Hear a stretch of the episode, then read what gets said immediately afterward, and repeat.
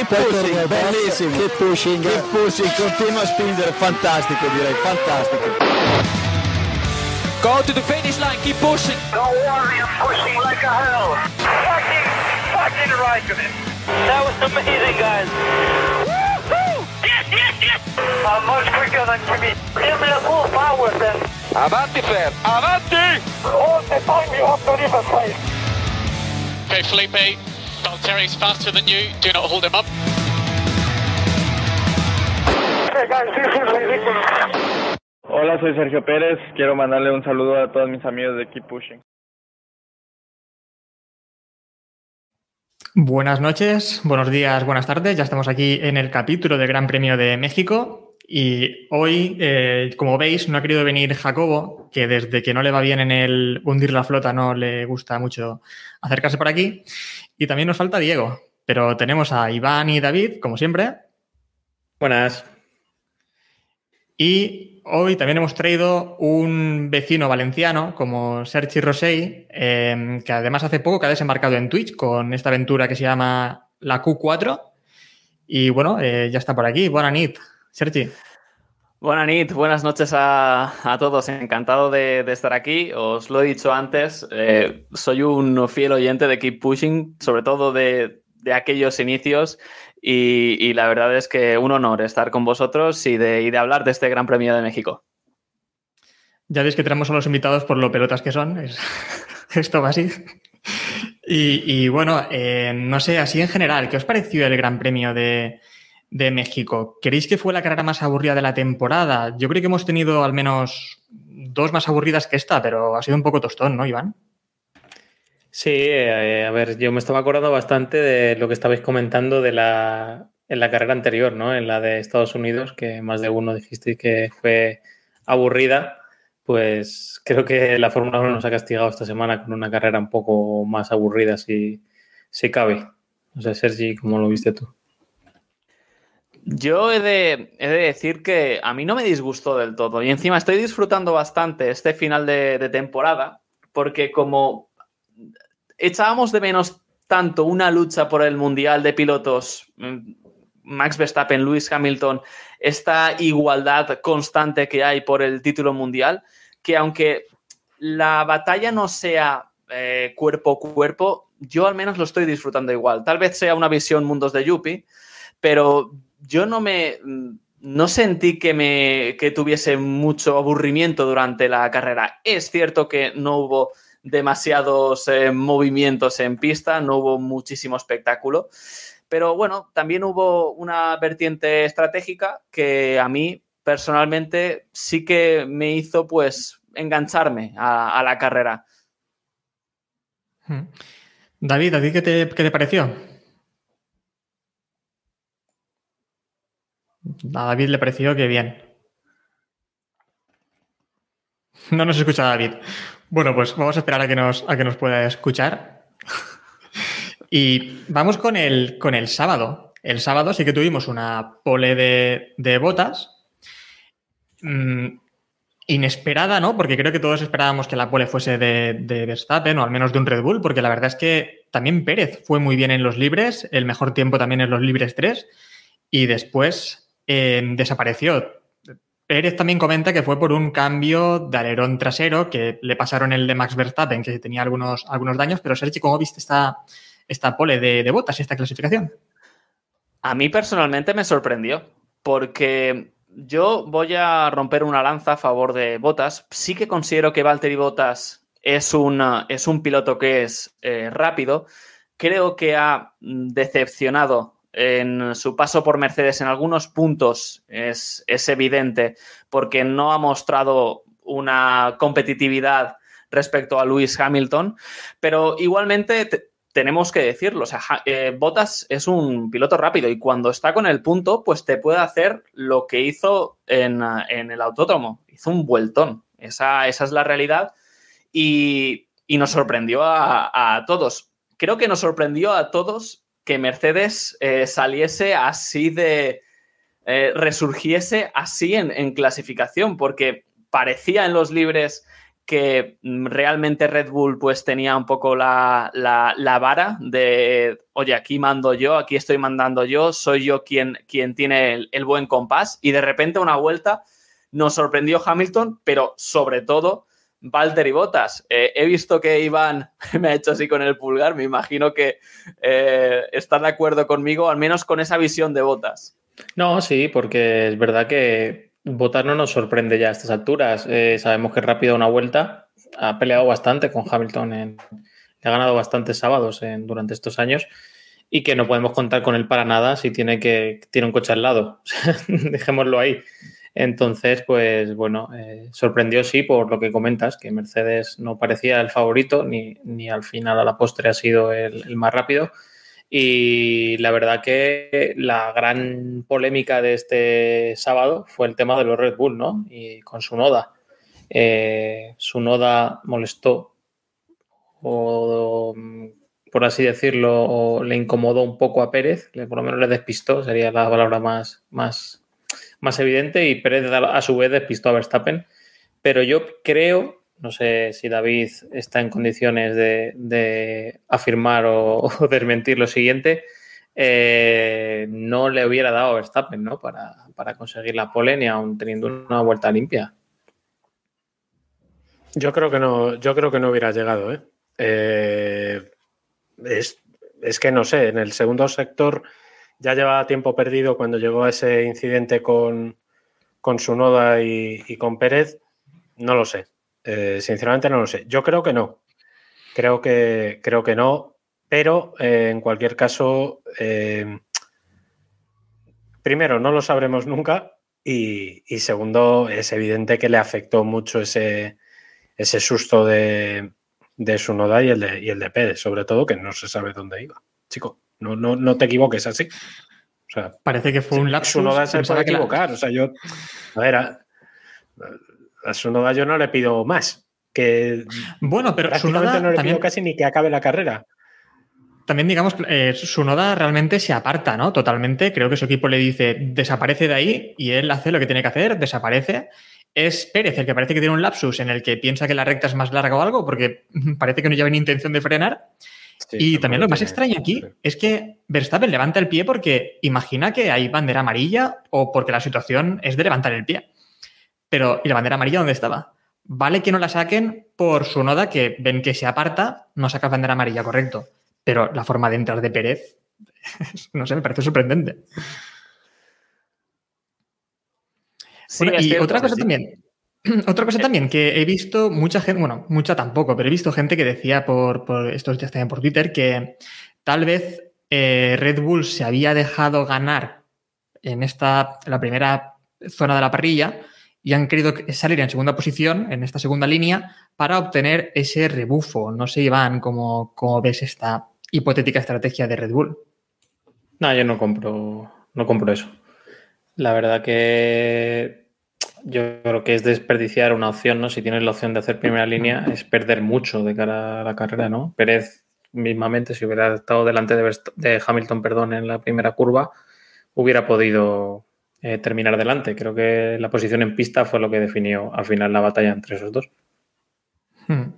Ya, nos dice, nos dice también eh, Jero de GPKs por, por aquí por el chat que creo que es demasiado ajustar. Pueden colarse invitados no deseados, ¿no? Que es lo que al final podría haber ocurrido. Yo pienso más que es tal vez porque Mercedes supo cómo obtener la temperatura óptima de los, de los neumáticos en esta clasificación y, y de ahí el rendimiento ¿no? que obtuvieron.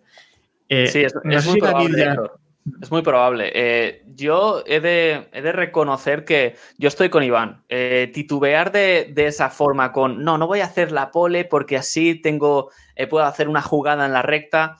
No, a ver, eh, yo creo que eso es jugártela demasiado y más, en este caso, si eres eh, Red Bull. Ahora bien, que no le vino mal la jugada de salir en segunda línea es evidente. Es que la, primera línea eh, tenía muchos peligros, porque los juegos de los rebufos, evidentemente, eh, era una baza que se iba a, jugar. La pista también, la recta es muy ancha. Tienes solo dos coches para supuestamente tapar las amenazas de Checo Pérez y también de Verstappen, que esa es otra de las polémicas. Botas fue muy tibio con uh, Verstappen, con el ataque a Verstappen. Es que yo creo que la papeleta que tenía Valtteri Bottas no era nada fácil, porque era supuestamente eh, ser tibio con Hamilton, dejarle ese interior, pero mm, tampoco ajustarle demasiado la frenada a Hamilton, controlar a Verstappen. La pista también tiene, sus, eh, tiene su anchura. No era una jugada fácil para ejecutar para Valtteri Bottas y para mí lo que tiene sobre todo mérito es la apurada de frenada que mete Max Verstappen. Es que yo creo que ahí está la clave de todo. Más que eh, que Bottas le deja un exterior, vamos a decir, em, no sé, halagüeño, por decirlo de alguna forma, eh, la, clave está en, la, en el ajuste de frenada. Es que es brutal. Es que le saca un coche entero a los dos Mercedes con la frenada y se mete perfectamente en las curvas 1, 2, 3. Y además tenía un papel muy complicado, ¿no? Eh, Verstappen, porque al final contra el que luchaba en esta primera curva era contra Botas, en el mano a mano era con Botas.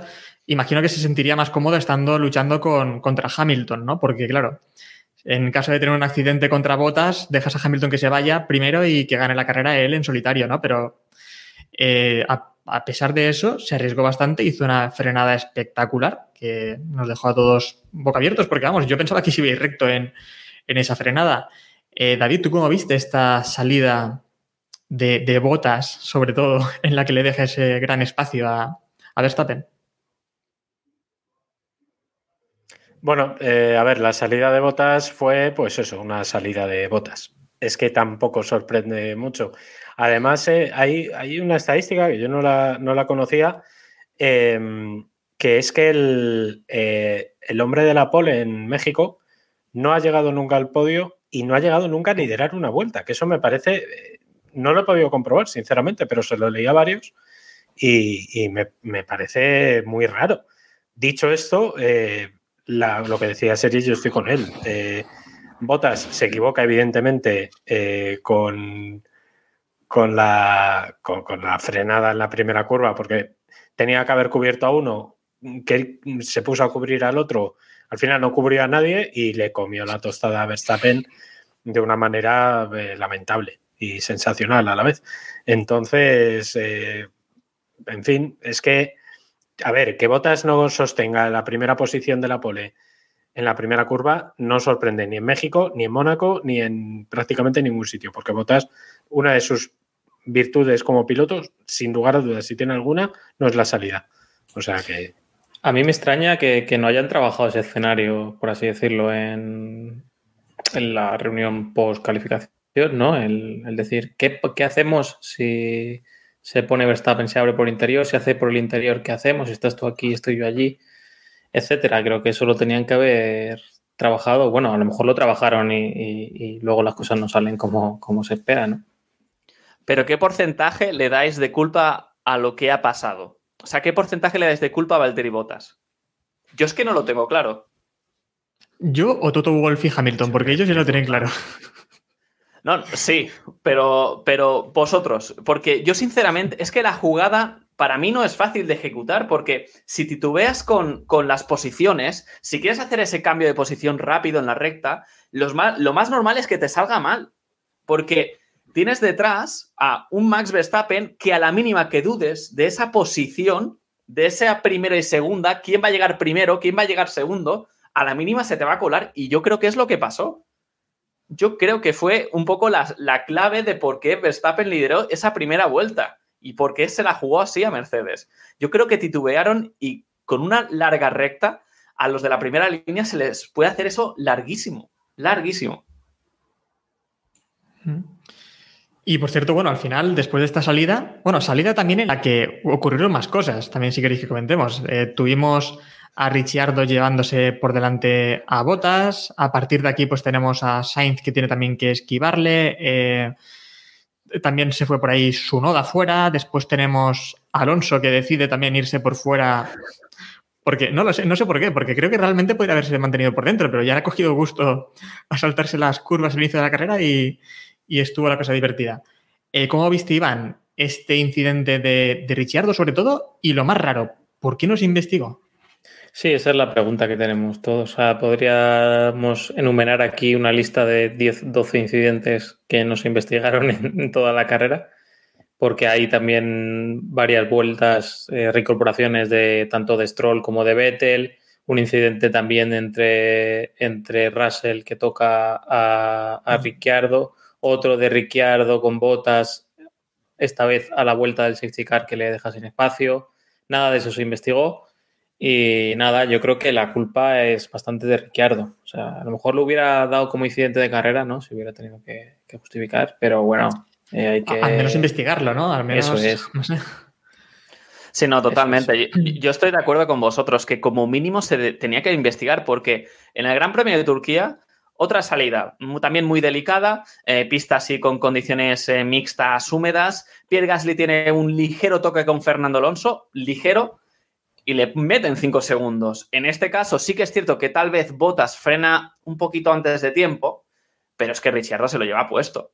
Es que yo creo que ahí no hay ni justificación, ni cuando eh, pasa un incidente de este tipo, lo normal es que se investigue. O sea, yo me acordé luego, digo, ostras, ¿qué ha pasado exactamente con el, con el incidente entre Ricciardo y, y Bottas? A mí me sorprendió muchísimo que, bueno, normalmente pues tienen una piel un poquito más fina, como por ejemplo los comisarios, como por ejemplo en el caso de, Gasly y Fernando Alonso en el Gran Premio de, Turquía, que fue todo muchísimo más sutil y en este caso lo, lo, lo embiste. No sé exactamente si ha habido algún tipo de conversación entre eh, cuando se produjo el incidente, no sé si hubo alguna especie de conversación entre McLaren y en este caso los comisarios para justificarlo de algún modo, pero es algo turbio, que exactamente por qué no se investigó, qué justificación se dio para no investigar, que yo creo que esa es un poco la clave para entender todo, todo este entramado,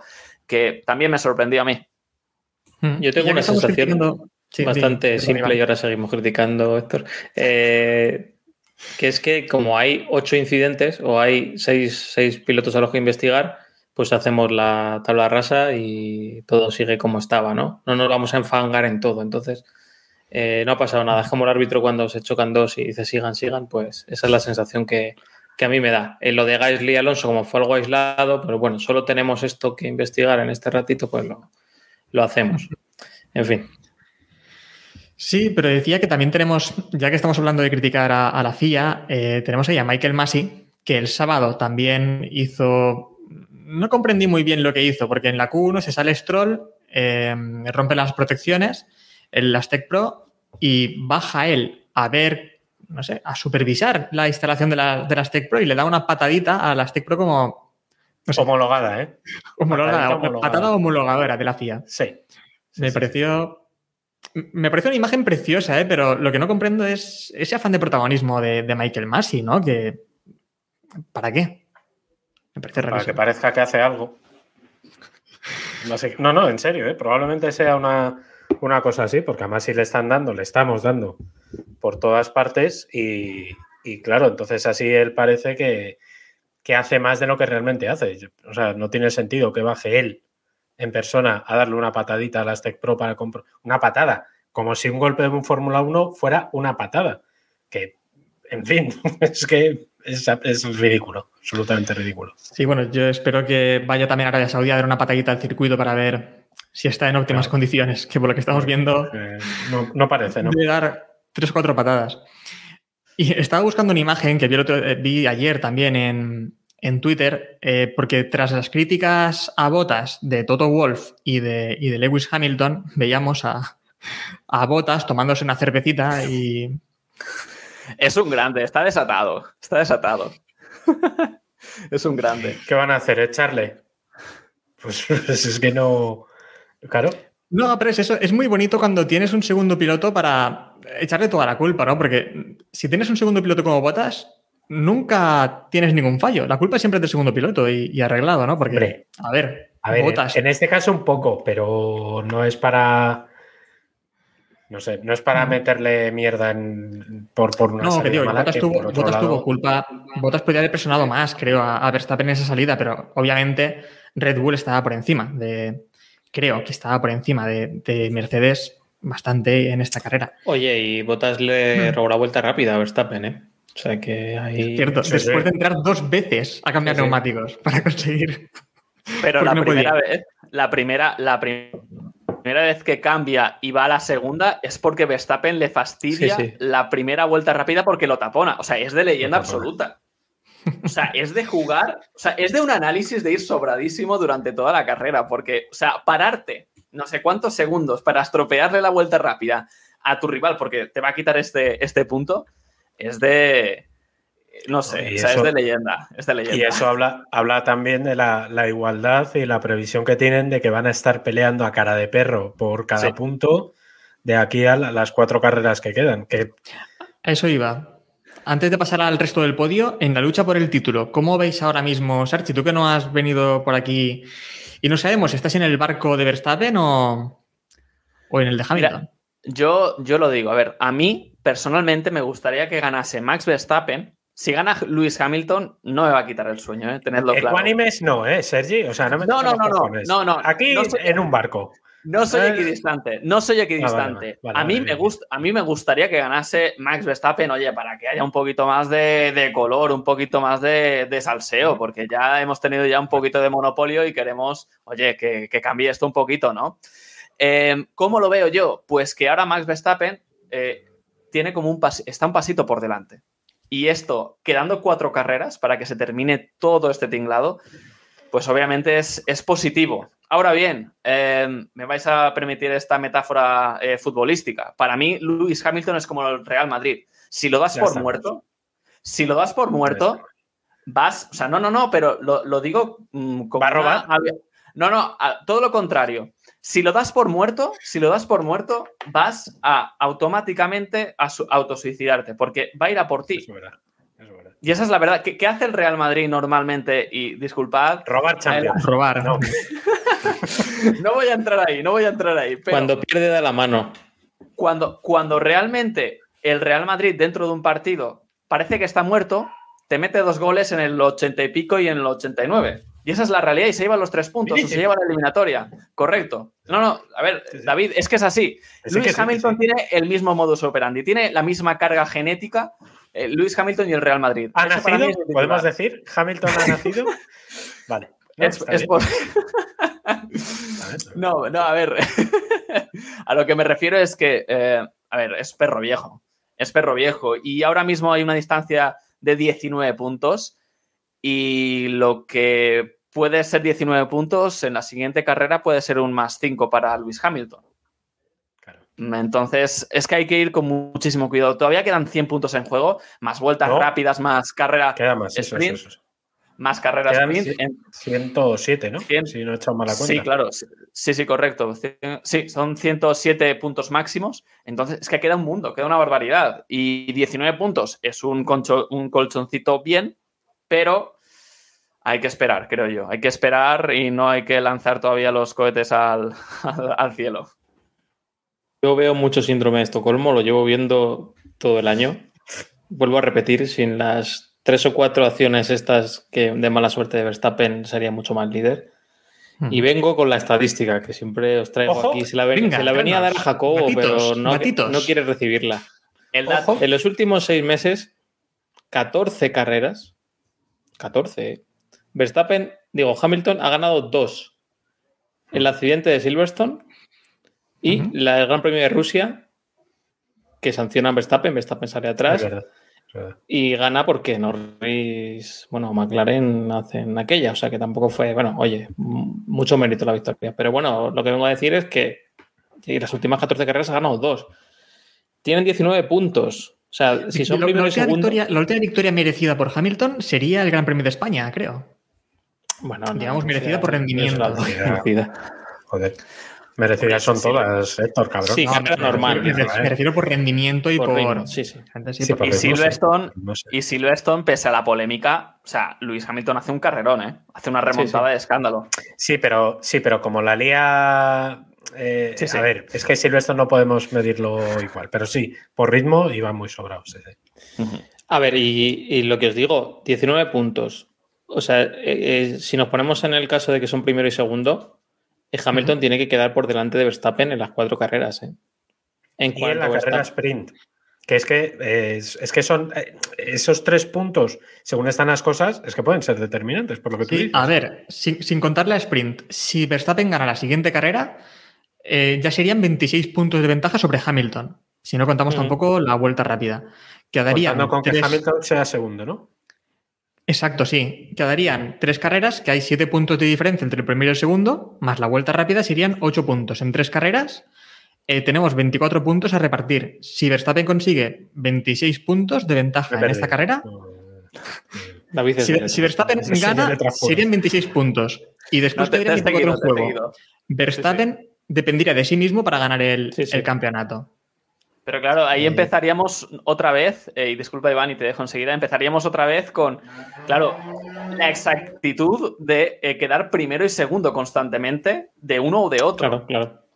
Hmm. Eh, eh, entonces, claro, eh, em, es posible que haya un tercer elemento. Es posible Claro, es que... altamente probable que no vayan a quedar primero o segundo, pero Bueno, papel. y que no haya, y que no haya 100 puntos de, de- de margen, porque yo lo de accidentes. Arabia, eh, yo el circuito de Jeddah, a ver, lo acabarán por razones o por cojones, pero Sí. eh, a- ahora mismo no está para, o sea, ahora mismo no está para rodar nada ahí. Mi resumen es 2010. que con una carrera, con, con que Verstappen supere a Hamilton en una carrera y no tenga problemas, accidentes, roturas de motor, etcétera, es campeón del mundo. Ese es mi resumen básico. Tiene que superarle en una de cuatro. Y que lo veo muy factible eso. Evidentemente son cuen- las cuentas del lechero, ¿no? Por así decirlo, pero, pero me parece un escenario muy factible. Bueno, continuamos con el, con el podio la lucha por el podio en esta carrera de, de México, que tendremos aún tiempo para hablar de la lucha por el Mundial. Em, vimos una situación un poco extraña en la que Hamilton quedó segundo en el podio y creo que era una gran posición y le muy alicaído. Y en cambio, Pérez, que quedó tercero teniendo el segundo mejor coche, em, vimos sobre todo a su padre pues eufórico y con, y con una alegría creo que desmesurada. ¿Cómo visteis esta, esta lucha, Sergi? A ver, eh, yo lo primero que tengo que decir es que para mí la estrategia de Red Bull fue la acertada. Que yo creo que es la clave de, todo esto. O sea, tener unos neumáticos 10 eh, eh, vueltas más jóvenes respecto a tu máximo rival. estábamos hablando de Checo Hamilton. Creo que era la clave para llegar a una buena opción de poder sobrepasar a Lewis Hamilton. Tuvieron la paciencia, en este caso creo, en Red Bull para decir, oye, no vamos a aprovechar esta ventana de oportunidad cuando Leclerc estuvo estorbando a Lewis Hamilton cuando hizo la parada. No vamos a aprovechar esta oportunidad porque es muy justita. De hecho, la, la FOM dio una, un grafismo de solo dos décimas de ventaja para Pérez después de que salga. Entonces, eso es muy poco. O sea, el margen de error ahí es muy pequeño. Entonces yo creo que, en primer lugar, lo hicieron bastante bien en Red Bull para que Checo sobrepasase a, eh, Lewis, ah, a Lewis Hamilton. Finalmente no fue así. Pero yo personalmente también, eh, yo tengo a un nivel, y creo que todos vosotros también, yo tengo un nivel a Lewis Hamilton y a Max Verstappen, aunque tengan coches diferentes y aunque eh, para mí están a un nivel deportivo diferente a Checo y a Bottas. Parece una obviedad, Sé que el Red Bull eh, tenía el mejor coche en el autódromo, pero es que Hamilton sabe mm, suplir de mil maneras esa deficiencia para contrarrestar esos ataques que le mm, intentaba imponer Checo Pérez a final de la carrera. Y yo creo que ahí está un poco la clave, que realmente Lewis Hamilton está por encima deportivamente de Sergio Pérez y mm, pese a todas las deficiencias y pese a la desventaja, sacó casta, sacó oficio. Y también es cierto que eh, el Mercedes eh, tenía una buena velocidad punta para hacer frente a los ataques de, de Sergio Pérez, que le, se, se- bueno, se enseñó por los retrovisores, pero nunca le metió el coche. Sí, es así. El, el último sector eh, lo comentábamos en el grupo de Telegram, que os animamos a, a- a meteros quien quiera. Y lo comentábamos que, vamos, en el último sector, la forma de dar las últimas curvas de Hamilton es- estaba toda predestinada a, separar un poquito a Pérez y que no le cogiera la recta. Pues es eso, es, es como cuando Alonso dice, a- Hamilton se ha dado ha estado cinco vueltas sin darse cuenta de por dónde puede adelantar en Hungría, ¿no? Pues esto es igual, ¿no? Están en un plano por encima de- del, del resto y pueden hacer ese tipo de cosas que a otros, pues, se están estrellando todo el rato contra, contra lo mismo. ¿no? También fue interesante. Hay, un factor, perdona, perdona Héctor. Eh, Red Bull sabe jugar, lo comentabas bien, eh, Sergi, sabe jugar muy bien con las estrategias. Esto ya lo hemos visto durante toda la temporada y una carrera más hemos visto cómo a Mercedes le dan en todo el morro desde el muro. Esta fue una carrera en la que había que tener muy claro cuáles eran los tiempos, cuáles eran los márgenes, cuáles eran las cosas y Sergio Pérez, si una de las cosas que sabe hacer muy bien es estirar los juegos de neumáticos de una manera absurdamente larga. Creo recordar que son 12 vueltas las que, o 10 vueltas, las que hace más Pérez que, Hamilton. Pensando, 10, ¿no? Hmm. Pensando que esas 10 vueltas le van a dar para alcanzar. Como siempre, alcanzar no es adelantar, pero ya obligas a que Hamilton esté mucho más pendiente del retrovisor que de, intentar cazar a Verstappen, ¿no? Yo creo que ahí Red Bull también lo que pensó es que eh, Hamilton se estaba conservando neumáticos para final de carrera porque precisamente porque Hamilton estaba diciendo todo lo contrario por radio, se estaban pensando que quizá era otra del teatrito este de siempre de eh, my, my tires no sé qué, qué, Bono, ¿qué hago? Y al final Hamilton de repente te llega a la recta final de carrera y, te la arma, ¿no? Pero en, este caso creo que, que actuaron muy bien. De ahí a darle un mérito superior a Pérez del que realmente tuvo, en fin, en todo el contexto del fin de semana, Pérez hizo una carrera muy normalita. Un fin de semana mm, bien, sin más. No nos vamos a engañar. clasificación hizo cuarto. Eh, carrera por el accidente de botas acaba tercero, bien, sin más. Y cuando tiene que intentar atacar a Hamilton, no lo logra. ¿Entendéis lo que, lo que os digo? Yo creo que está en su papel. Que claro, el tema es cuando no ha estado. Bien, pero. Claro. Bien, sin más, no. No ha estado el 80% de las carreras del año en ese papel. Ese es el tema. La estadística que, salía antes de esta carrera era esa, ¿no? Que, no mejoraba el porcentaje de puntos de Verstappen que tenía Albon el año pasado. ¿eh? Y a Albon le dimos estar en el carnet de identidad. Era mucho más joven, etcétera. Yo creo que Albon o Hulkenberg podían haber logrado más o menos los mismos resultados que Pérez o parecidos a lo largo de la temporada. Eso sí, hay una cosa que nos deja clara México, que es que ni Albon ni Hulkenberg hubieran llenado una grada o muchas gradas de Red Bull, ni hubieran vendido millones de Red Bull de aquí a los próximos 5 o 6 años en, México y todas estas cosas que también hay que, que valorarlas, ¿no? Yo no tengo del todo claro que Albon o Hulkenberg hubiesen hecho el mismo papel que Checo esta temporada. Sinceramente, no lo tengo nada claro. Es evidente que, haya, que ha habido una irregularidad de Sergio durante esta temporada que a mí personalmente me hubiese eh, gustado que hubiese sido menor, pero no ha sido así. Y yo, David, veo una diferencia. Eh, tú has dicho que la carrera de Pérez es normalita. Y yo veo una diferencia. Si tú te vas al Gran Premio de Estados Unidos, ves que el primero y el segundo están luchando entre sí y que Pérez termina a no sé cuántos segundos. Esta vez no pasó así. Es cierto que, y es la, y es la misma jugada estratégica, es, decir, es dos Red Bull contra un Mercedes.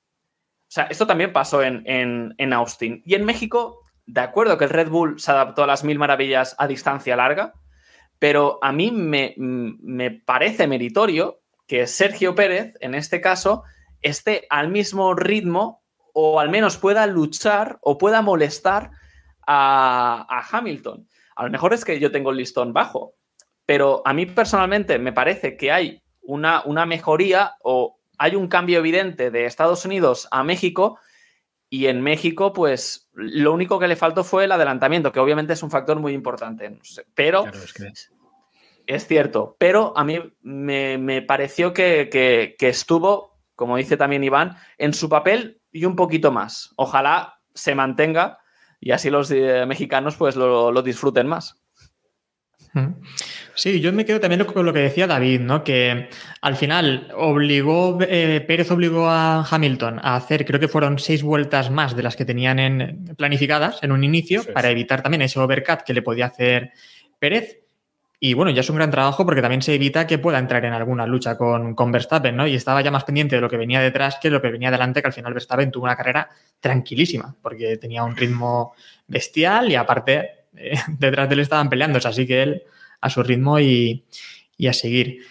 El que sí que fue, creo que sorprendente este fin de semana, tal vez mm, tal vez el mejor piloto de la carrera, podría decir, es eh, Gasly, ¿no? Al menos el Perdón, mejor de los. Perdón, perdón, David. Héctor, antes de, antes de acabar con, con Pérez, eh, tenemos que comentar el show del padre.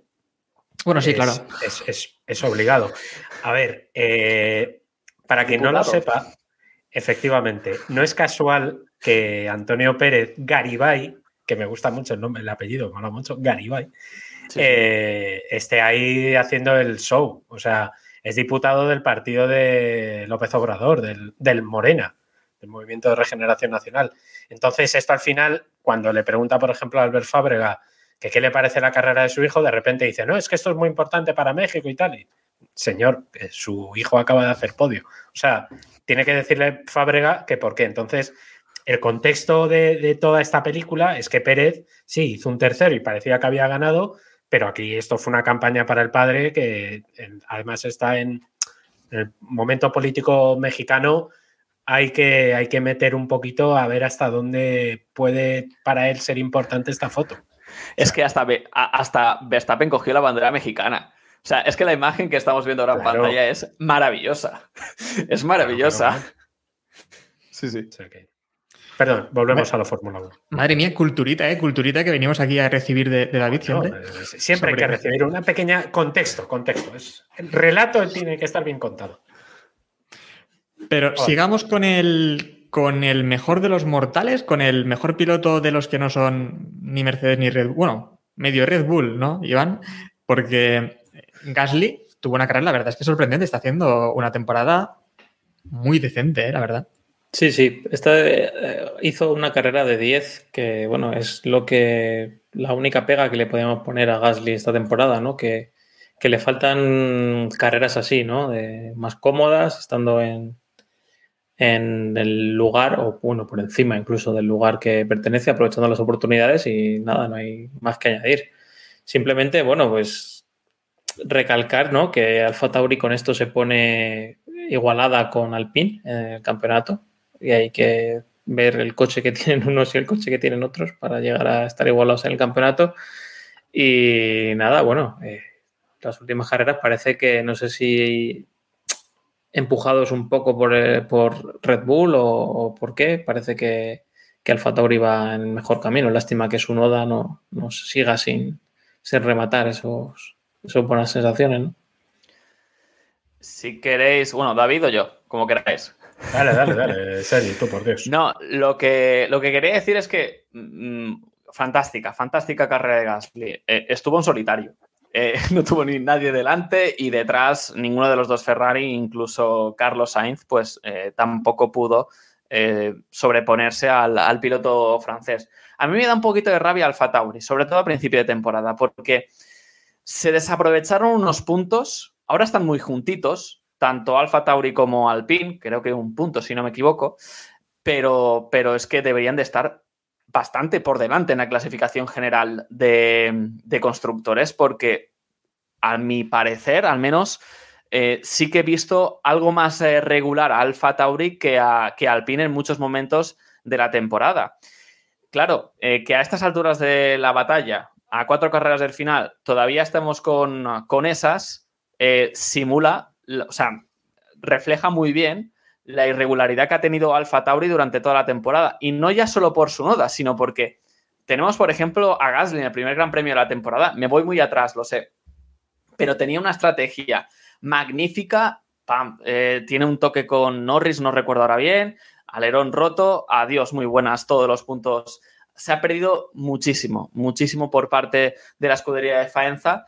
Y nada más que añadir, la verdad, en el caso de, de Gasly, eh, nos, nos, está acostumbrando a, a hacer estos eh, resultados con, uh, con, la maquinaria que, que, tiene, no solo ya podio, sino que también en, en, Países Bajos otra cuarta posición, mm, ahora también otra, otra cuarta posición en este caso en, uh, en el autódromo. Chapó, mmm, desde hace ya un tiempo tengo la sensación de que Alfa Tauri se le está quedando pequeña, pero bueno, tampoco hay mucha más eh, variedad para cambiar, al menos por ahora, a día de hoy. Y lo que también estuvo interesante eh, fue David, mm, es cómo intentó Ferrari parar a Gasly, ¿no? Cómo intentaron cazarle con diferentes estrategias. Lo intentaron primero con Leclerc, Leclerc eh, se vio que no podía, dieron paso a. Dejaron paso, dejó Leclerc, eh, cedió posición a Sainz, lo intentó Sainz y al final devolvió posición porque tampoco pudo con, con Gasly. ¿Cómo viste este- esta estrategia de Ferrari? Bueno. Eh, a ver, la idea era buena, pero como casi siempre, pues se ejecutó mal en Ferrari. Es, esta vez no se puede achacar todo a, al muro, porque yo creo que, en fin, Leclerc ejerció de perro viejo en el equipo y, bueno, digamos que podía haberlo hecho de otra manera, ¿no? Cuando le, le piden, a ver, eh, Sainz para muy tarde, ¿vale? Le gana, creo que son 12 vueltas a, a Leclerc de neumático. Cuando le dicen a Leclerc, oye, Sainz viene muy rápido, viene muy bien, Leclerc dice con, bueno, con cierto buen criterio, dice, sí puede que me pase. En ese momento, Leclerc que está doblando gente, creo que dobla a Russell y a Stroll, me, creo recordar, no, no tengo muy bien. Eh, y eh, entre los doblados, etcétera, tarda 3-4 vueltas. Para esas alturas, Gasly ya estaba a 12 segundos y quedaban muy pocas vueltas. Creo recordar que quedaban menos de 15.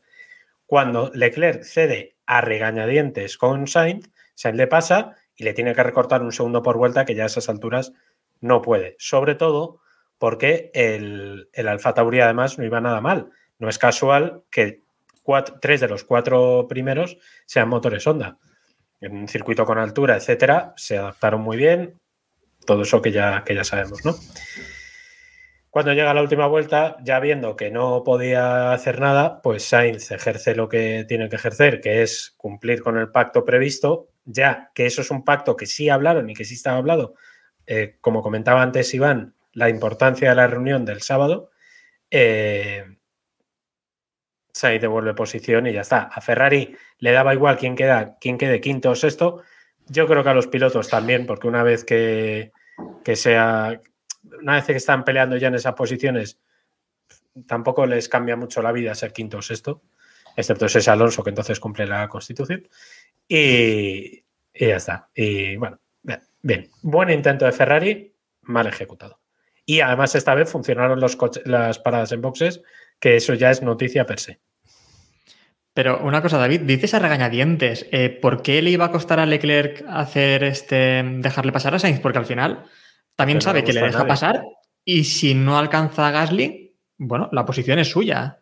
Por lo tanto, no comprendo tampoco que. Porque los pilotos miran la clasificación y sabe, y Leclerc sabe perfectamente que Sainz está muy cerca de él y el pique de jiji jaja nos llevamos bien, pero es que están muy cerca. Y la pelea que hay en Ferrari es la leche entre los dos pilotos, sobre todo porque todo el mundo pensamos, yo por lo menos pensaba que Leclerc iba a ser netamente superior a, a, a Sainz en esta primera temporada. Leclerc prefiere quedar quinto y Sainz sexto que no Sainz cuarto y el sexto. Por ejemplo. Eh, obviamente, ¿no? Pero es lo que Ferrari quería con. con Claro, esto, es que, es que no es fácil, porque además, Pero a, ver, a queda Leclerc le da igual. Leclerc Claro. piensa que la semana que viene pues sacaremos más puntos que McLaren y ya está. Que esto dará igual.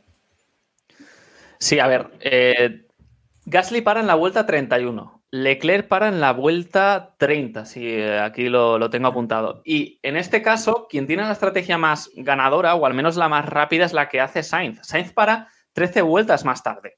Claro. Claro, eh, hace una jugada muy similar a la que hace, en este caso también, eh, Sergio Pérez. Intentar que al final de la, de la carrera, pues el asunto salga, salga bien por, por mera juventud de, neumáticos y de, y de buen trato de, la goma. Sí que es cierto que eh, lo que dice David, perro viejo Leclerc. Ahí estuvo, estuvo hábil para, para, bueno, de alguna forma, que él no quedase mal, pero sabía que, que si le pasaba a Sainz en el momento preciso, seguramente iba a quedar cuarto. Eh, o, al menos iba a estar muy cerca de, de- de- de Gasly. Había una diferencia tremenda entre el ritmo de Leclerc y de Carlos Sainz. Eh, de hecho, cuando Sainz le, le pasó al Monegasco, se vio claramente, había unos 8 o 6 segundos de diferencia. Mira, al final es lo que también decís, eh, le da exactamente igual a Ferrari. Si quedar que Carlos quede quinto que sexto, en este caso, bueno, eh, respeto pacto de caballeros, como decís, y yo no sé qué opinará Héctor al respecto, pero sí que es cierto que hubo mucho revuelo por las redes sociales, algo normal, estamos ya acostumbrados, pero, pero no sé, también se me quedó un poco el cuerpo un poco extraño ante la jugada de, Ferrari, porque la cuarta posición, si se hacía en el momento exacto, hombre, posible no sé si era, pero era una buena alternativa a alcanzar. Hmm, No lo sé, en clasificación también vimos que Sainz tenía ritmo, de hecho salía por delante de, Leclerc y es en la salida cuando tiene que esquivar a, a Ricardo cuando se va por fuera y pierde la posición con, con Leclerc. Pero bueno, al final, Iván, tenemos a Ferrari por delante de McLaren ya en el campeonato, tenemos ya aquí sorpaso en el campeonato de constructores y yo creo que se puede quedar así la cosa, ¿eh? Veo a Sí, Ferrari sí. muy fuerte en este final de, de campeonato y, y a Ricardo que parece que empieza a rendir y tal, pero al final siempre por una cosa o por otra le tenemos fuera de los puntos. Yo lo veo como, como tú dices. eh, Ferrari ha dado un paso adelante bastante serio con el tema del motor y creo que va a ser clave. Eh, desconozco cuánto están invirtiendo en, en McLaren en mejorar el coche en estas últimas carreras. Entiendo que menos que Ferrari. Y está claro que, que van en un camino ascendente, ¿no? También juegan con dos pilotos muy fiables. Eh, Leclerc podemos criticarle a veces, no, que es un poco eh, muy. o sea, está muy dado a, a- a cometer un error o a liarla, pero vamos, eh, creo que si contamos los errores de Ferrari de este año, vienen más en, en el muro de boxes o en el pit stop que, que con los pilotos. Y Norris está estando bastante gris y Ricciardo pues ha mejorado un poco, pero creo que sigue por debajo del nivel que deberíamos esperar, ¿no? Sí. Desde Turquía, eh, Ferrari ha ha ido hacia arriba y desde el trauma de Rusia, McLaren ha ido pues hacia abajo. Esa es un poco la, la- la visión que tengo de este final de, de temporada que, que- que estamos viendo. Y yo tengo la sensación de que McLaren llega algo fatigada. Y, y es una pena, porque en verdad estaban haciendo un campeonato, sobre todo Norris, que es quien estaba sacando los puntos, El único. eh, el único, sí, porque Ricciardo, la verdad, eh, a mí me, me encanta como piloto, me parece uno de los mejores pilotos que hay en la actual Fórmula 1. Pero, pero claro, mm, eh, los únicos destellos positivos es mm, la victoria de, de Monza y después muchísima irregularidad. Y si después, que es yo creo que lo que se tiene que criticar bastante a, a Ricciardo, si tú en los puntos, en la, bueno, en la parrilla de salida, entre los 10 primeros hay dos eh, eh, Ferrari y un McLaren y tú estás entre los dos Ferrari, tú como mínimo debes de conservar esa posición, no, no, no perder esa referencia de frenada y, y, vamos, mm, todo al traste. Es que muchos puntos que se perdieron en, en el autódromo para, para McLaren fueron por culpa de, de Dani Ricciardo, que era, que era la, la- persona que tenía que mínimo conservarlos, mínimo sacar ese botín de puntos porque Norris estaba muy atrás. Eh, le puede costar, claro, la jugada de, Ricciardo al equipo McLaren de cara ya a final de, de temporada. Pues vamos a la siguiente sección que alguien con bastante mala leche ha titulado Los abuelos puntúan. Y es que tenemos a Sebastián Vettel séptimo, Kimi Raikkonen octavo y Fernando Alonso noveno. También creo que es una situación normal porque con Norris cambiando también unidad de potencia, Stroll también atrás, Ocon, Sunoda ahí en el fondo de la parrilla, la liada de, de Ricciardo también con botas, al final esas plazas, ¿no, David? Eran, tenían que ocuparlas estos pilotos, ¿no?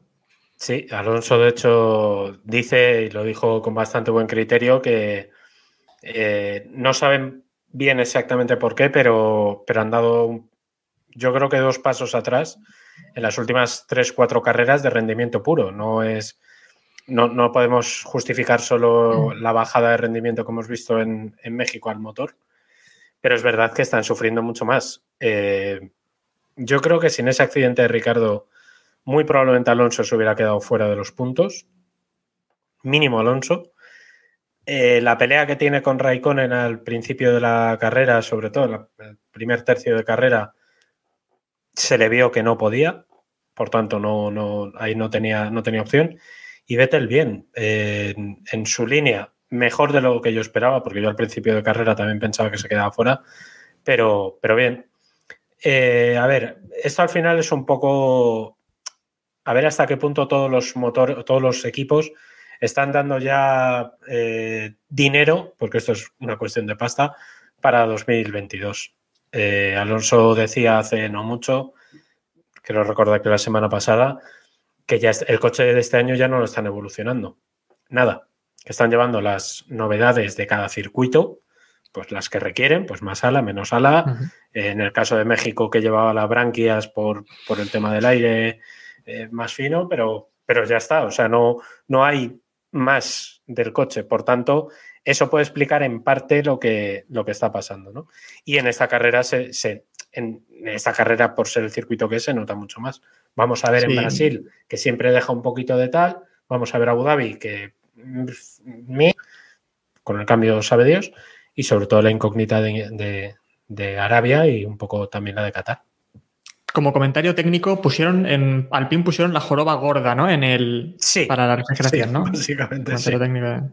sí, sí. Me gusta que usemos. Perdón por los tecnicismos, pero eh, efectivamente fue la joroba gorda. La joroba gorda, pues. Eh, eh, lo que también fue sorprendente fue lo de Giovinacci, ¿no? Porque Giovinacci, que en la salida, tras la liada de, de, la salida, se ponía en, creo que sexta posición. Sexta, ¿verdad? Sexta posición. Sí, pues, sí. Y después se la fueron liando, que se fue poco a poco para atrás. Y al final, por la radio, le decía al equipo de forma irónica, gran estrategia, ¿no? Creo que comentó, vamos, que está más fuera que. Pero es que a, a, a, Giovinazzi se la liaron. Es que no tiene ningún mm. sentido la estrategia. Porque sorprendentemente los Alfa no, vamos, tuvieron un, un, buen compás durante toda la prueba y mira que son un auténtico camión los Alfas en esta temporada 2000, 2021. Es que se la liaron. Es decir, yo no sé exactamente eh, bueno, creo que lo dijo, pero no sé exactamente qué esperaba Alfa Romeo de parar en la vuelta 16 con más tráfico del, del, debido, cuando tampoco el Alfa Romeo es un monoplaza que se caracterice por, mm, por tener esa superioridad respecto a los rivales para poder sobrepasar monoplazas. Por tanto, tiene carencias. O sea, tú puedes tener ritmo si tienes un aire, eh, aire limpio por delante, pero si no, mm, es que te puedes estancar. Y, y eso le pasó a, a, a, Giovinazzi. De hecho, hay una muy buena carrera de Kimi Raikkonen porque dan con la tecla con su, con su estrategia. Hacen un, si no me equivoco, creo que Raikkonen sí, paran la vuelta 32, 33 y eso provoca pues que tenga una, una carrera más normal. A Giovinazzi es que le metieron en, en un marrón absoluto. Y, sí, le meten no... con Ricciardo, ¿no? Con Ricciardo y Botas y ya claro, puedes olvidar. Que, correcto, que es lo que dijo, es lo que dijo Giovinazzi. Es que Giovinazzi estaba para hacer mmm, seguramente la posición que, que est estaba rondando antes de la parada. A lo mejor no sexto, pero un séptimo, octavo, luchando con Raikkonen por posición en puntos. Claro, es que yo entiendo el enfado porque eh, Giovinazzi es evidente que a lo mejor no ha dado el paso definitivo para destacar en Fórmula 1, pero en esta eh, temporada con Alfa Romeo en 2021 hemos visto un, un Giovinazzi que en una vuelta destacado, que ha metido en varias ocasiones en Q3 al Alfa Romeo y nunca ha materializado en carrera como debía. Claro, si encima eh, cuando lo tienes todo de cara te hace esta jugada el equipo, es normal el cabreo. Y ya para finiquitar, eh, me dio esta nostalgia ver que Vettel, Raikkonen y Alonso terminasen en los puntos así tan, eh, tan juntitos. Y creo que la carrera del finés es una de las grandes carreras de este año para, para el número 7 de, de Alfa. Y ojalá, y ojalá pues nos regale alguna más, pero lo veo complicado con, con el material que tiene.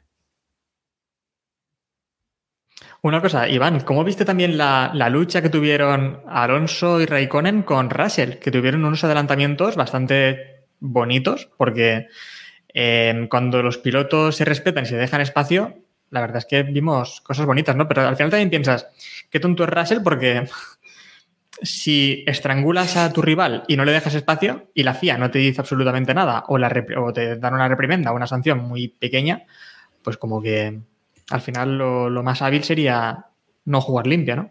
Yo creo que Russell se vio como Mazepin, que se vio ahí en posiciones arriba por el rollo de la salida, pero sabía que iba a ir para atrás. En cuanto, en cuanto pasaron las, las vueltas, ya se vio que estaban ahí detrás de, acercándose a la tifia la clasificación, aunque le sacara medio minuto.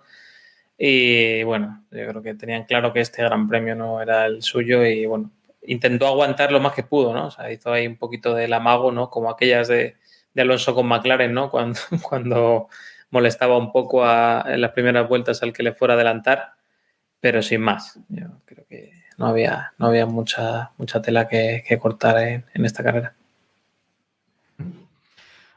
Y en esta carrera tuvimos un infiltrado en, en las gradas de, de, Hermanos Rodríguez. Tuvimos por allí a, nuestro amigo Rodolfo en México y además luciendo el logo de, de Keep Pushing en la grada. Eh, como veis, seguidor de Checo y de Ferrari. Yo imagino que tuvo un gran fin de semana y se lo pasó bien. Y muchas gracias, Rodolfo, por hacernos sentir tan cerca del, del trazado, la verdad. Sí, joder, y sobre todo por escucharnos desde, dice que nos, nos seguía desde tiempos inmemoriales, de las primeras épocas de, de Keep Pushing y que le dio mucha alegría que, que volviéramos, o sea que, que joder, que oye, que un, que un detallazo. O sea, sabe, ah, lo que son los, sabe lo que son los canteros, entonces, y, sí, sí, sí, y Adrián Sutil y todo eso. Sí, sí, Hombre, Adrián Sutil. Hombre, nuestro Adrián Sutil, ¿no? Nuestro, nuestro Adrián Sutil, sí, sí. Una cosa, esta semana tenemos también un integrante del podcast en Brasil, que es Samu. Esta semana estará en Brasil.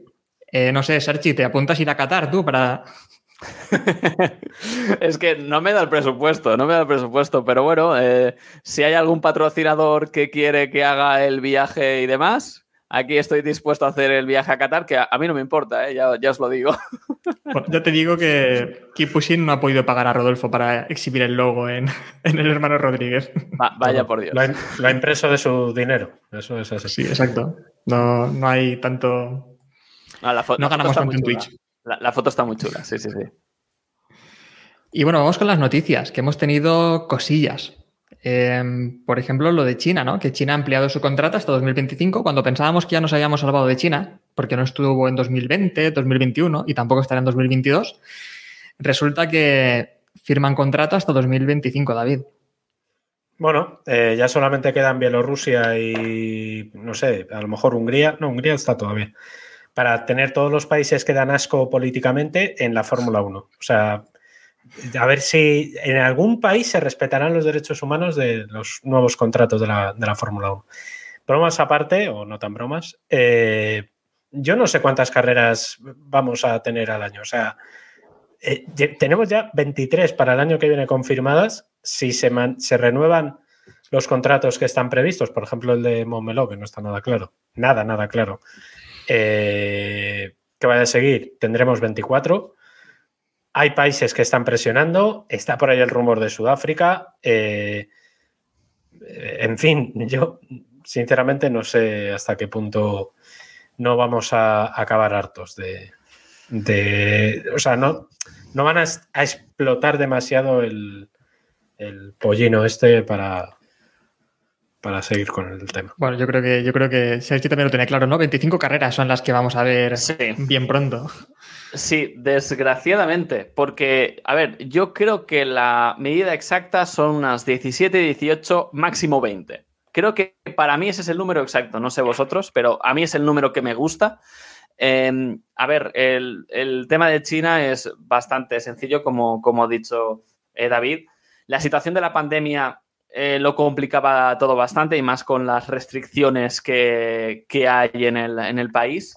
Y claro, el problema sobre todo que había al principio con China es, claro, yo suspendo mi gran premio por el COVID, pero claro, ¿quién, quién paga el, el, eh, la fiesta que no se ha hecho? Que eso también era un poco de...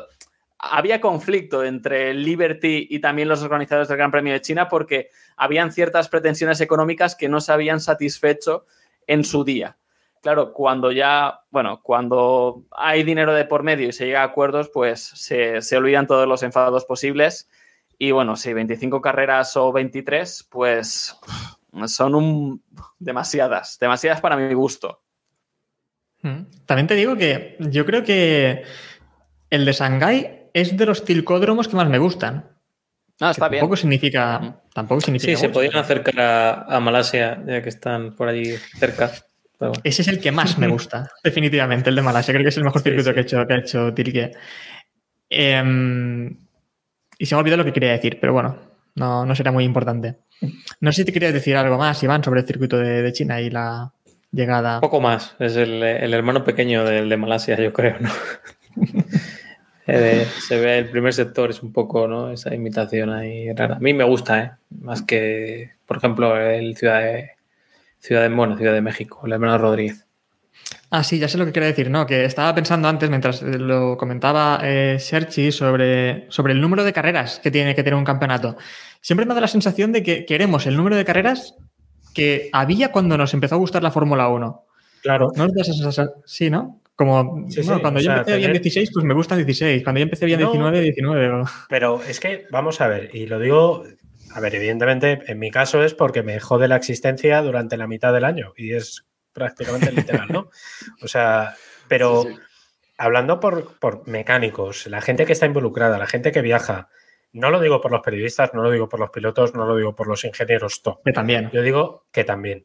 Yo lo digo por el paisano que después de que Hamilton eh, se bañe en champán en el tal, tiene que ponerse a desmontar, tiene que irse al camión, tiene que conducir 5.000 kilómetros porque se tiene que ir desde México a Brasil por camión, porque esas hay alguno, o desde Austin a México, me da igual, que está más cerca. O sea, ese tipo de cosas que la Fórmula 1 no está pensando, eh, contrasta radicalmente con lo que nos venden de es que tiene que ser más sostenible, es que tiene que costar menos, es que o una cosa o la otra. Si no me vendas el pollino de que quieres ser más verde y más eco-friendly y no sé qué, y me haces 25 carreras al año, pues no cuela. O sea, no cuela. Entonces, pues en fin. Esto yo lo, lo hablé en, en el canal de Twitch hace un par de días. De paso hago pues un poquito la promoción, eh, discúlpenme. Pero, pero es cierto, mira, hace no mucho, cuando bueno, yo estuve unos meses trabajando en, ah, en Motor.es, eh, hacen un trabajo buenísimo y las crónicas de David ahí están.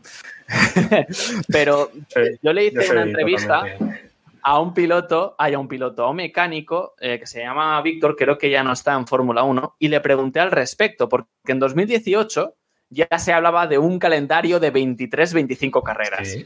Y el chico me dijo, si esto aumenta, puede ser ya una auténtica barbaridad. Porque él está en una estructura pequeña. Claro, los equipos grandes a priori pueden doblar o pueden hacer un esfuerzo económico para que, bueno, para que el entorno laboral sea estable, pero claro, para los, para los más eh, humildes, para las escuadras más humildes, esto les puede costar más. Vale que cuanto a más carreras, a priori más ingresos, pero claro, la calidad de vida de tus mecánicos es que no es la misma. Ya, eh, y ya termino con esto. Me hablaba solo ya de un de un back-to-back, o sea, un, eh, carreras de dos semanas eh, seguidas, y ya me decía que era un poco tortura porque, mm, en fin, no, no es nada recomendable, es eh, bastante duro. A ver, obviamente los equipos de Fórmula 1 ya te preguntan por ello, ya te dicen, oye, que esto va a ser duro, ya te preparan, eh, pero, pero igualmente sí que estaría bien de algún modo pues que, tener en cuenta eso, ¿no? Sobre todo la integridad de los, de los mecánicos o del personal de la Fórmula 1. Ah, yo creo que vamos a un horizonte de 24 o 26 carreras que creo que los equipos van a nece- necesitar dos, dos equipos de, de carrera, por así decirlo, ¿no? Pero Que vayan 26. rotándose y con- ¿26? Sí, Digo sí, a futuro. Me ha dado un vuelco en el corazón al escuchar 26. Bueno, pues, pues- No, no, no, te- es que igual no es un, da no, no, vuelta al no un- corazón con 22 hace dos o tres años. esto. Sí. no es un número nada descabellado, ¿eh? Y Pero es que es una barbaridad. mesa, es- Sí, es sí, una barbaridad, sí, te lo 26. O sea, que es en todo el mundo. O sea, que esto no son jornadas de fútbol de, de España, de la Liga Bueno. Española. Pero sí puede ser la NASCAR. Lo- mira, lo que nos comenta Sergio, lo que quería comentar, que de momento han fijado 25. El, el tope que han permitido los equipos es 25. Eh, Estas son mis reglas y las podemos cambiar cuando queramos. Sí, bueno, no sí. vamos a entrar en ese sitio porque. Básicamente. Bueno, sí, lo que me refiero es eso, que, que- que creo que llega un punto en el que ya hay una cifra en el que tienen que separar esfuerzos y tal, y, y a lo mejor podrán correr pues como van a hacer la semana que viene, en vez de que se peguen la paliza de correr en, en Brasil y luego la siguiente en Qatar, pues tener dos equipos de carreras y bueno, que sean los pilotos y los ingenieros clave los únicos que, que se peguen el palizón, ¿no? Pero bueno, eso también es más dinero, claro. Eso puede ser Bueno, avanzamos duro. con más. Avanzamos con más noticias. Tenemos también que comentaba, comentaba Vettel que no le gustan las órdenes de equipo. También creo que venía un poco por lo de esta semana eh, de si Pérez iba líder y no le permitían ganar la carrera, que quedaría un poco feo, ¿no? Eh, Sergi, ¿cómo, cómo lo ves? Sí, a ver, eh, tenemos que decir que el alemán no es muy fan de las órdenes de equipo y ya lo demostró, por ejemplo, en el Gran Premio de Malasia de 2013. Multi 21, Eh, ¿no? El famoso. Correcto, no, no- no es nada fan. Pero bueno, en este caso sí que es cierto que él lo que eh, recalcaba el tema por el tema del aspecto psicológico. Eh, pero, a ver, también hay que entender otra cosa. Esto es un deporte de equipo y Hamilton y Verstappen se han ganado el privilegio de tener eh, ese trato preferente. Y bueno, ya en 2020 también eh, Vettel ya se mostraba incómodo al respecto, las órdenes de equipo. Bueno, tú seguramente no vas a continuar la, temporada que viene en Ferrari, van a, favore- van a, a priori a favorecer a Charles, Leclerc. Bueno, en fin, eh, tampoco se mostraba muy, muy satisfecho, pero claro, él sí que es cierto que él lo, plasmaba, al menos en las recientes eh, declaraciones, por un aspecto psicológico, de que puedes matar al, al- al segundo piloto, al escudero. Y claro, él, yo entiendo que lo que reflejan estas declaraciones de Vettel es que tiene que usar, o sea, los equipos, si usan esta herramienta, las tienen que usar con cierta responsabilidad. Porque si las usas de forma sistemática, puedes cargarte psicológicamente al segundo de a bordo. Eh, yo, en parte, comparto esta opinión con, con Sebastián Vettel porque creo que Valtteri Bottas y el bajón de rendimiento que ha tenido en su trayectoria en Mercedes, en una parte, en un porcentaje, creo que tiene que ver con, eh, con ello. El Gran Premio de Rusia creo que de 2018, cuando le dicen a, a Valtteri Bottas que se deje pasar por Lewis Hamilton, creo que es 2018, ahora mismo no recuerdo. Eh, En verdad, si termina segundo Lewis Hamilton, va sobrado también. Esos más siete puntos, pues no le iban a cambiar demasiado la historia a Lewis Hamilton porque Vettel ya estaba también muy atrás. Entonces, en fin, es un tema delicado, pero yo a favor de las órdenes de equipo, pero hay que utilizarlo, creo yo, con cierta inteligencia. No estoy de acuerdo. Vaya por Dios. Las órdenes de equipo hay que usarlas siempre que sean buenas para el equipo. Y Por supuesto. guste, y al que no le gusta haber estudiado. O sea, Pero es si que no tienes no- órdenes de equipo, No he dicho Vete. lo contrario, O sea, no he dicho lo contrario. Lo ¿que único puedes es que cargarte al segundo piloto? Ah, pues, pues, pues sí. Pero digo que hay que utilizarlas con inteligencia. Con Sí, sí, inteligencia. Lo que también dice la Fórmula 1, o lo que siempre han intentado es la Fórmula, las órdenes de equipo van a existir y existen, pero hacerlas sin que se note mucho, ¿no? Que no quede muy fea la cosa. Está claro que las, las que más mm, polvo han levantado durante estos años han sido las no justificadas. Esta que comenta Sergi, no me, no me acordaba, pero sí que es verdad que, claro, en la cuarta, quinta carrera del año, pues es un poco ridículo, ¿no? La de Austria también, de Schumacher y Barrichello, cuando iban a ganar Esa es la- el esa- esa es Más, más que nada por el pitorreo, ¿no? De esa también. Sí. Lo que es gracioso es que toda la polémica, o cuando se ha reactivado esta polémica, ha sido, eh, bueno, a raíz del tema de Massa y Alonso en Alemania, que estaba justificadísimo que dejasen pasar a Vamos. Alonso, y luego con el tema de, de Red Bull y, y Vettel y, y Weber, que, bueno, creo que aquella sí que fue un poco rara, ¿no? Pero bueno, era un acuerdo precarrera, ¿no? Eran órdenes directas, así que es un poco complicado, pero vamos, el ejemplo de que las órdenes de equipo son y deben estar es lo de Ferrari este fin de semana, que me parece que es actuar a la perfección.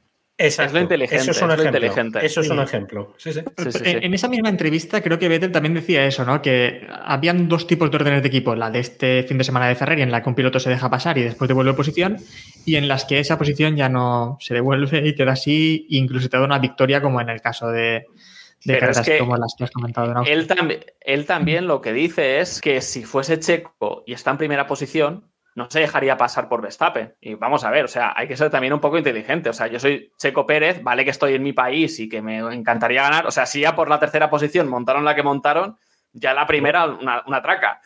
Pero, pero en, en este caso, no estoy de acuerdo en esa parte de, de Sebastián Vettel en su, en su diálogo con, con la prensa porque a ver, eh, son necesarias las órdenes de equipo y en este caso, si mm, Checo eh, estuviese en esa primera posición y Max en la segunda, es lo lógico, es que no hay más. O sea, es que son más siete puntos y con lo que se están jugando tanto Verstappen como Hamilton.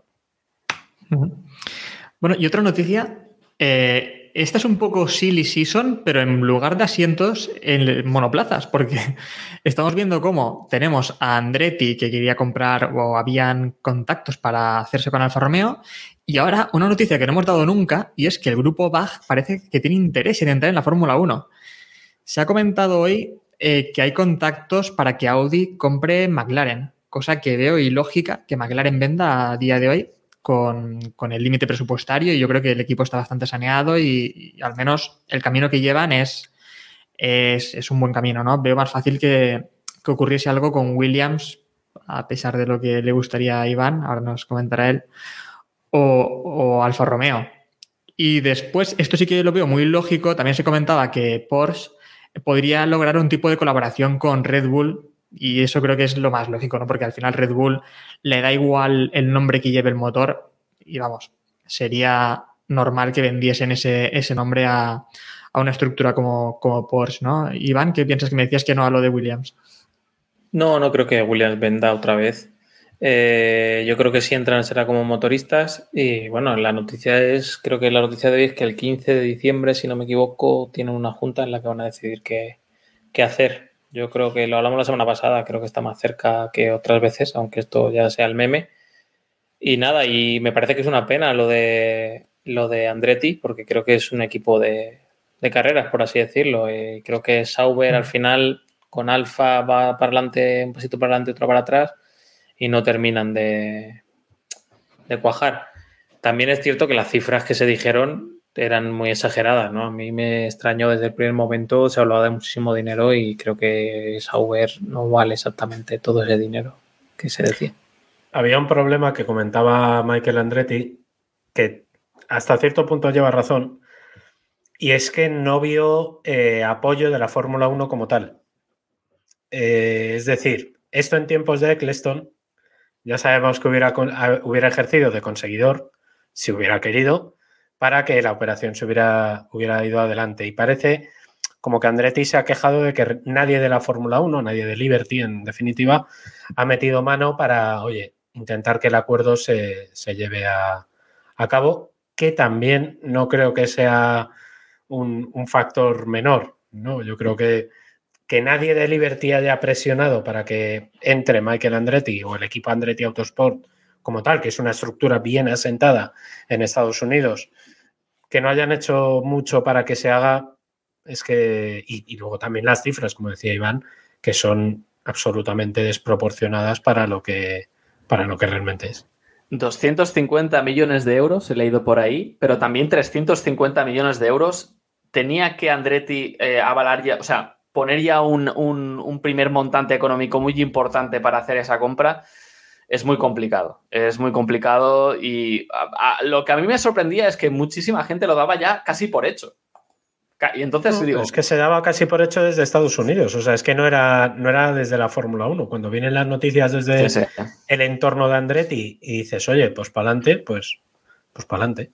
Sí que es cierto que la, la, la, presencia de Estados Unidos ha aumentado con tema Netflix, Gran Premio en Miami, Haas, obviamente o la asociación, aunque parece una pijada, pero la asociación NBA Fórmula 1, claro, eh, no sé, como parecía que el tema de Andretti iba acompañado de todo ello, ¿no? Pero, pero es que es un tema un poco complicado. Bueno, y para ir terminando, eh, esta semana tenemos Gran Premio. Tenemos ahora un triplete un poco extraño americano y después vamos a Qatar. Eh, y esta semana tendremos por allí a, a Samu, que esperamos que la semana que viene tenga un momento para venir a contarnos qué tal. Que subirnos un vídeo. Samu, manda un vídeo, cabrón. Perdón. Que manda un vídeo, ¿no? Que se presenta aquí, que es lo que ah, toca. Es que ya vamos a venir por lo bajito y luego ya. De hecho, queremos que haga, queremos que haga un directo desde Interlagos comentándonos cosas. Una bandera o algo, sí, sí. Pero una cosa, no sé si habéis visto los horarios que ha puesto Liberty Media, que ha tirado los dados otra vez y la clasificación del viernes, porque esta semana tenemos eh, carrera al sprint, la clasificación del viernes es a las 8. La carrera del sprint del sábado a las ocho y media. Media hora más tarde que la clasificación. Pues no sé, la vida tiene que ser así de complicada. Y el domingo la carrera es a las 6. Bueno, eso ni tan mal, ¿eh? Yo- Ya, pero qué lógica tiene. No sé, ninguna. más acordes. Ninguna, ninguna. Pero Voy a hacer la táctica del domingo por la noche ponerme todo seguido en diferido. Qué bonito es eso. Oye, no es mala, ¿eh? No está mal No pensada, funcionará. ¿verdad? sa- sale mal. A ver, es posible, no digo que no, pero no está mal pensada. Si te aíslas, no está mal pensada. Mm. Bueno, pues vamos cerrando ya por hoy. Eh, antes de cerrar, sí que quería preguntarle a, a Sergi así rápido eh, que me diga quién ve como ganador en pilotos y en constructores. Antes en pilotos ya nos ha avanzado algo, pero bueno, que, que nos diga también en constructores. Yo me la juego. Eh, Verstappen, Red Bull. Todo al, todo a las alas. Sí, sí, porque, a ver, esto también es un juego de escuderos y veo personalmente algo más fuerte a Pérez que a Botas. Entonces, me decanto por ahí. De hecho, yo creo que la lucha de, de- de constructores se va a luchar más por el tema de los escuderos que por arriba, porque por arriba va a estar igual. Va- va- van a separar muy poquitos puntos. Entonces, Pues nada, cerramos ya por hoy. Eh, ya sabéis que estamos en todas las plataformas habidas y por haber como Keep Pushing F1. Y Sergi también está en TikTok, ¿eh? a ver si nos da unas clases. Bueno, No, a ver, ya- no tengo nada publicado, ¿eh? No tengo nada publicado. Lo tengo ahí todavía paradísimo, pero me parece una vía relativamente interesante para. Bueno, que, la ju- que venga la Para juventud algo, y a ver. lo Sí, sí, sea. para algo. Sí, sí, pero todavía estoy investigando, todavía estoy investigando. Sé que hay cachondeo por aquí con el tema del TikTok, pero. Sí, yo investigo bastante el tema de TikTok, he intentado entender el...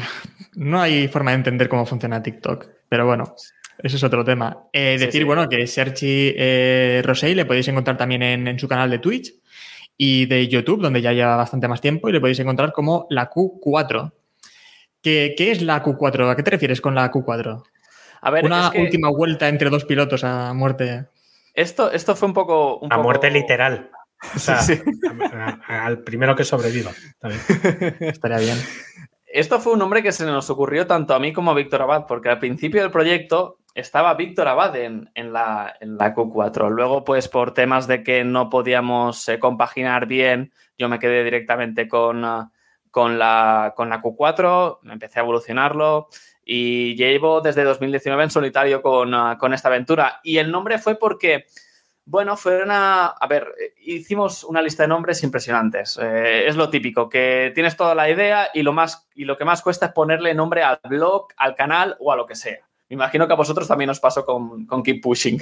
Pero en. No, en la verdad es que La no. verdad que no. ¿No? ¿No? No recuerdo. Pues te lo juro que fue un dolor de cabeza tremendo. Y nos pareció bastante interesante el tema de la de ponerle la, la Q4, porque era como. eh, Luego, o sea, luego de la Q3, ¿qué hay? Pues la, la reflexión, el análisis de lo que ha pasado en pista. Entonces, Oh, fue 20 por ahí por, por donde pus, eh, bueno, pusimos el nombre por, por eso. Y bueno, no, quedó ¿eh? mal. Oye, pues no está mal, no está mal. Le diste Sí, no. bastantes vueltas, ¿eh? Más vueltas que a Mónaco. el- Cuando sean todas carreras al sprint, será más difícil explicar para la gente Claro. nueva y eso. Pero. Sí, sí, no, tota- totalmente, totalmente. Pero bueno, es, eh, no sé, le guardo cariño al nombre y creo que fue original, original. Mm. Pues mira lo que dice Sergio Martínez. La, demanda que os vais a comer cuando en 2023, tras un 2022 decepcionante, la fórmula modifique la QF e introduzca Q4, que ya lo sondearon hace poco. No, es que, los derechos, ¿eh? de hecho, eh, Alonso en la clasificación sprint de, de Gran Bretaña dijo, deberíamos de llamar a esto la clasificación sprint la Q4. Y de repente me, me- me- el- mi Twitter fue, guau, ha dicho la Q4, ha dicho la Q4. Y, y Pues sí, no, en verdad. pues ese corte que Eso tienes que de sacar, Google. hombre, eso, eso Sí, sí, no, sí. eh, fue una, una publicidad subliminal a mi canal perfecta, ya, ya os lo digo. Como, como las que hace Verstappen aquí pushing en todos sus, en Instagram, en todos sus. Claro. Totalmente, totalmente. Oye, se agradece. Hay que, hay que apoyar a los creadores de contenido de, de calidad. Eso. Y leer 20 minutos. Por ejemplo. Exacto. Bueno, pues con esto cerramos por hoy y os recordamos que nada, estaremos la semana que viene en el que volvemos a reiterar que esperamos que esté por aquí, que esté por aquí Samu para contarnos qué tal ha ido en Interlagos y a ver si tenemos una carrera divertida como las que suelen haber en Interlagos. Así que nada más y gracias a todos por escucharnos y nos vemos la semana que viene. Adiós. Hasta luego.